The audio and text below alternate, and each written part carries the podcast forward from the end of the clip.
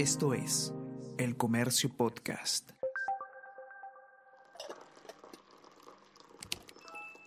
Hola, hola, ¿cómo están? Buenos días, espero que hayan amanecido bien. Está con ustedes Ariana Lira y hoy tenemos... Tenemos que hablar con Ariana Lira.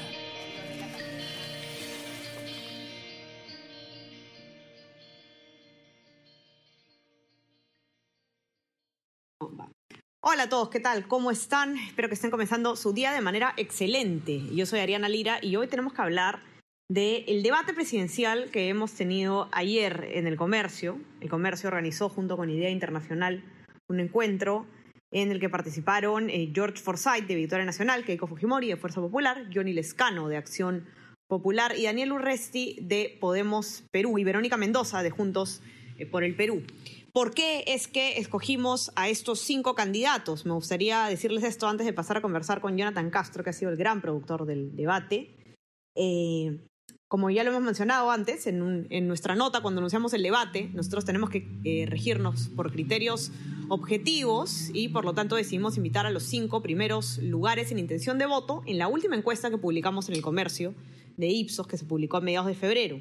Evidentemente sabemos, igual que ustedes, que la fotografía electoral varía de manera muy rápida, sobre todo en esta recta final de las campañas. Y eh, por lo tanto hicimos también extensiva la invitación para un debate complementario del día jueves a los candidatos Rafael López Aliaga eh, de Renovación Popular, Hernando de Soto de Avanza País y Julio Guzmán del Partido Morado. Sin embargo, solamente Julio Guzmán aceptó la participación en el debate y pese a que eh, el equipo de prensa de Rafael López Aliaga se mostró eh, con buena disposición para participar en el debate. Una hora antes de que salgamos en vivo, el candidato eh, posteó un comunicado en sus redes sociales condenando no haber sido invitado a este primer debate. Pero la invitación, y se la hacemos nuevamente a los tres candidatos que acabamos de mencionar, sigue en pie. Así que los esperamos el día jueves y nosotros le vamos a hacer conocer a ustedes, por supuesto, cómo van estas coordinaciones. Dicho esto, entonces vamos a conversar con Jonathan Castro, periodista de política del comercio, quien ha producido el debate y quien además produce también todos los debates que hacemos los días de semana con candidatos del Congreso, para poder contarles un poco, digamos, cuáles fueron los hitos de este encuentro, ¿no? ¿Qué fue lo más interesante o, cómo podemos relatarlo de alguna manera? ¿Qué tal, Jonah? ¿Cómo estás? Bienvenido. Hola Ariana, ¿qué tal? Pero primero que nada, digamos, gran trabajo el de todo el equipo y digamos, eh, todo el equipo en, Switcher detrás ha hecho un trabajo que en realidad es bastante estresante, pero, pero eh, salió bien, salió, digamos, tuvo más de 30.000 personas en vivo que lo veían entre YouTube y Facebook, lo cual era un número bastante exitoso, bastante más lo que, lo que esperaba y, y gran trabajo también el tuyo, aunque no, no, no te guste quizás que te lo diga, moderando esto y calmando algunos de los eh, momentos incómodos en, el debate. Sí, igual me sumo, Jonah, por supuesto, a la, a la participación. Ya ni siquiera podemos eh, este, enumerar todas las personas que han ayudado con, con este debate virtual, que además este, es la primera vez que organizamos eh, algo así en esos tiempos pandémicos. Así que ha sido un poco un, un tiro al aire que salió muy bien, creo. Y gracias infinitas a, a Charlie Carlos Hidalgo en el Switcher, que ha solucionado con magia prácticamente problemas que pensamos que, que nos iban a arruinar un poco el debate. Eh, pero bueno, este, saludos a todos, por supuesto, los que han estado detrás de esto. Cristian Saurré en la coordinación también. Eh, Carlos Mayo, que ha apoyado también con el Switcher. Y a todos los demás que no voy a poder, no vamos a poder, obviamente, eh, comentar aquí. Eh, sí quiero también mandarle un, un saludo a Carmen Mendoza porque ella ha estado eh, como siempre, viendo que todas las noticias, todas las notas sobre el debate sigan de manera excelente. Es un trabajo increíble el que hace.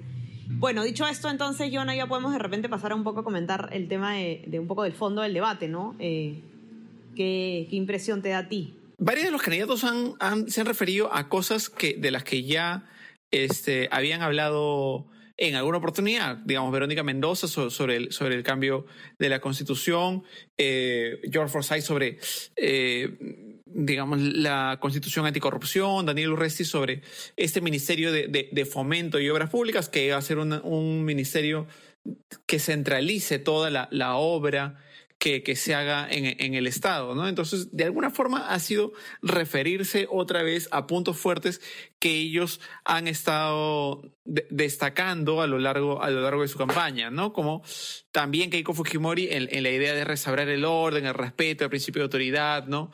Eh, no, nociones, nociones que ya las hemos estado escuchando a lo, largo, a lo largo de la campaña y que se han dedicado a, a reforzarlas. En algunas cosas eh, los candidatos han sido más claros, pero en general, claro, no han, no han establecido tantas eh, ideas novedosas frente a, a, lo que ya esperábamos que, Ahora, eh, que digan, ¿no?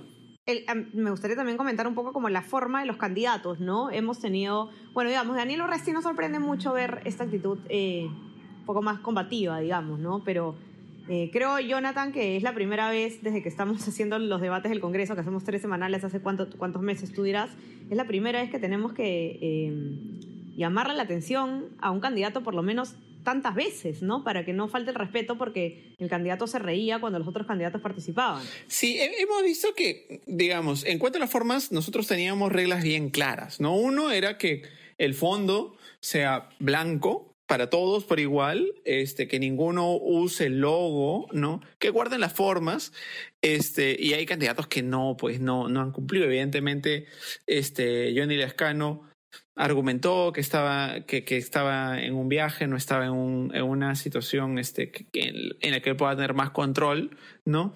Y salió con un fondo diferente, salió con un polo del partido, que si bien felizmente en la toma no, no se veía el logo, sí, sí generó cierta incomodidad de cara al, respeto a las reglas que, que habían aceptado, ¿no?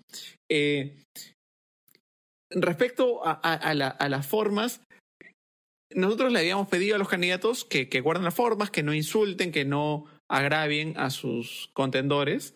Pero claro, hay un, una zona gris en la que reírte no es en sí mismo un insulto, ¿no? Pero sí muestra una actitud en la cual no, digamos, no es cortés burlarte de la persona con la cual estás debatiendo en pleno en, en, pleno evento, ¿no? Sí, es cierto, las reglas ya estaban claras eh, desde un principio.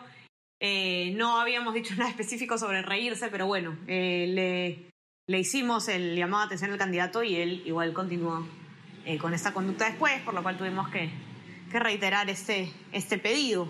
¿no? Dentro de todo, más allá de esos incidentes, creo que se, se manejó con, con bastante respeto el debate y, y bueno, vamos a, a ver ahora cómo se sigue desenvolviendo la campaña después de esto.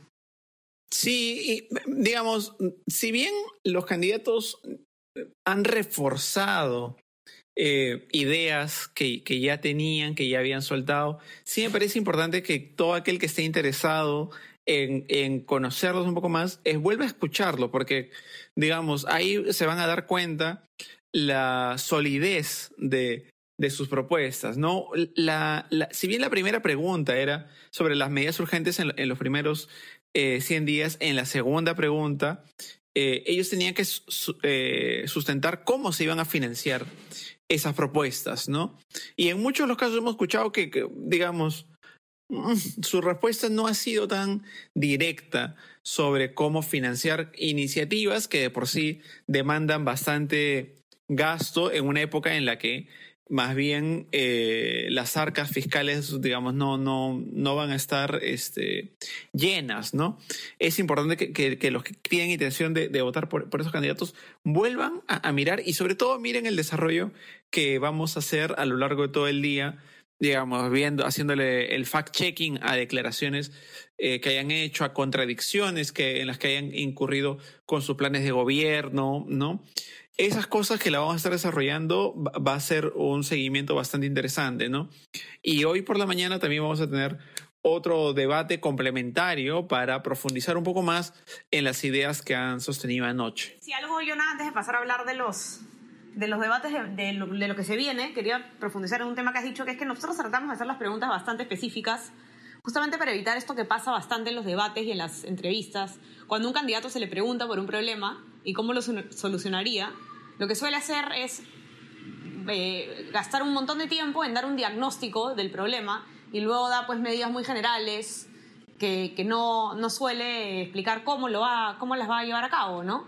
Entonces, eh, creo que en el equipo de editorial que, decidió las, las preguntas en el que estabas tú, se, se, trató de hacer el esfuerzo pues, de pedir medidas concretas, 100 días, eh, qué harían en 100 días, medidas concretas sobre un tema, etcétera. Sin embargo, resulta pues imposible a veces que, que, terminen los candidatos por responder lo que el electorado quiere escuchar, ¿no? Y por eso sí es importante, para los que nos escuchan, que vuelvan a ver con un poquito más de calma, eh, si es que les interesa alguno de los candidatos sus respuestas en estos puntos, para ver si es que efectivamente tienen pensado cómo es que van a cumplir todas estas promesas que nos están haciendo, ¿no? Claro, como, por ejemplo, se le preguntó, a, para seguir otra vez como ejemplo, ¿no? A Danilo Resti sobre qué haría con, con, con Talara, Petroperú, y la, primera, y, y, la primera alusión era, digamos, una investigación sobre por qué, ¿no? Pero se le, se le preguntaba si iba a privatizar o seguirlo o mantenerlo tal cual está. Entonces la pregunta era concreta respecto a un aspecto, más allá de que sí, pues se puede investigar, se puede hacer muchas cosas, ¿no? Entonces, esos pequeños detalles creo que son importantes que, que, los, que los lectores le presten atención para que tomen una decisión en base a qué tanto puede, digamos, definir, qué tanto ha pensado estos temas los candidatos, ¿no? Eh, hay, digamos, lo pongo a Urresti porque es el, primer ejemplo que se me viene a la cabeza, pero es bueno que escuchen a todos los candidatos en los cuales, para que ustedes se hagan una idea si es que han dejado algunos temas sueltos o no, y, también para que, eh, digamos, vean las notas que, que, que, estamos produciendo a lo largo de todo el día, para que, que eso les, les ayude a darse una mejor impresión, ¿no? Ahora, ya pasando a comentar qué es lo que se viene, porque no se acaba acá la, cobertura. Eh, hoy día tenemos entonces un debate con representantes de los partidos políticos que han estado ayer, es decir, Acción Popular, Fuerza Popular, Juntos por el Perú, eh, Podemos Perú y Victoria Nacional, para eh, justamente comentar sobre lo que se ha visto ayer. No, no, sé si nos puedes contar un poco de lo que se va a venir ahora, Jonas. Sí, la idea ahora es, digamos, que haya candidatos al Congreso que puedan complementar las ideas que dejaron sueltas los, los candidatos anoche o puedan, digamos, debatir, discutir en función a las propuestas que se han planteado, ¿no? Va a estar hasta donde, digamos, nos han confirmado Alberto Velarde de, de, Acción Popular, que es su candidato a la segunda vicepresidencia, es el candidato a la segunda vicepresidencia del Escano. Va a estar Carlos Anderson, que es el jefe del plan de gobierno y número tres en la lista por Lima de Podemos Perú. Va a estar eh, Patricia Juárez, que es la número eh, que es la número dos por Lima en la lista de, Fuerza Popular, ¿no? Y también es candidata a la vicepresidencia. También eh, Pedro Franque, que si bien no es candidato, es miembro del equipo de gobierno de Verónica Mendoza y es la persona a la cual ellos han designado que es la persona más indicada para, para ese tipo de, de debates. Y va a estar Jorge Chávez, eh, candidato a la vicepresidencia de, de George Forsyth, eh, porque inicialmente iba a ser con Patricia Arevalo, pero eh, ella se ha excusado por un tema de salud. Ok, ok. Y ahora, eh, bueno, nada, reiterarles también que eh, entren a nuestra web, elcomercio.p, para que puedan seguir todas las notas que vamos a tener sobre lo que se ha visto en este debate.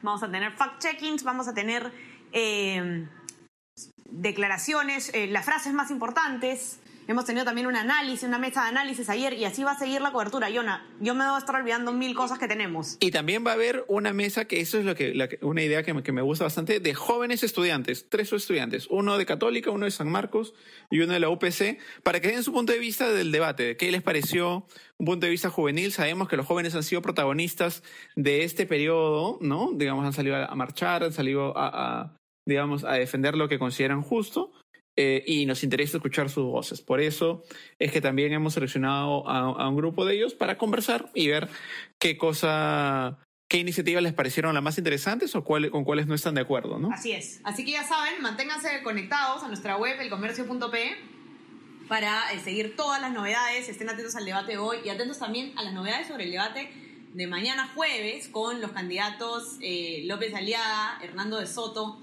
y Julio Guzmán, si es que así se concreta, si es que ellos confirman su participación. Estamos a la espera.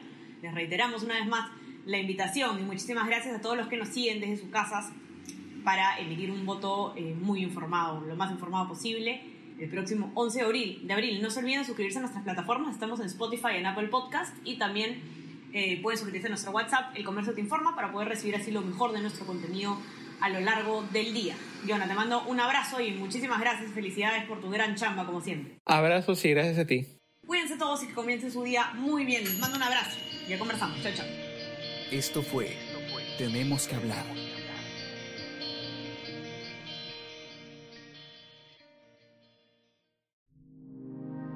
El Comercio Podcast.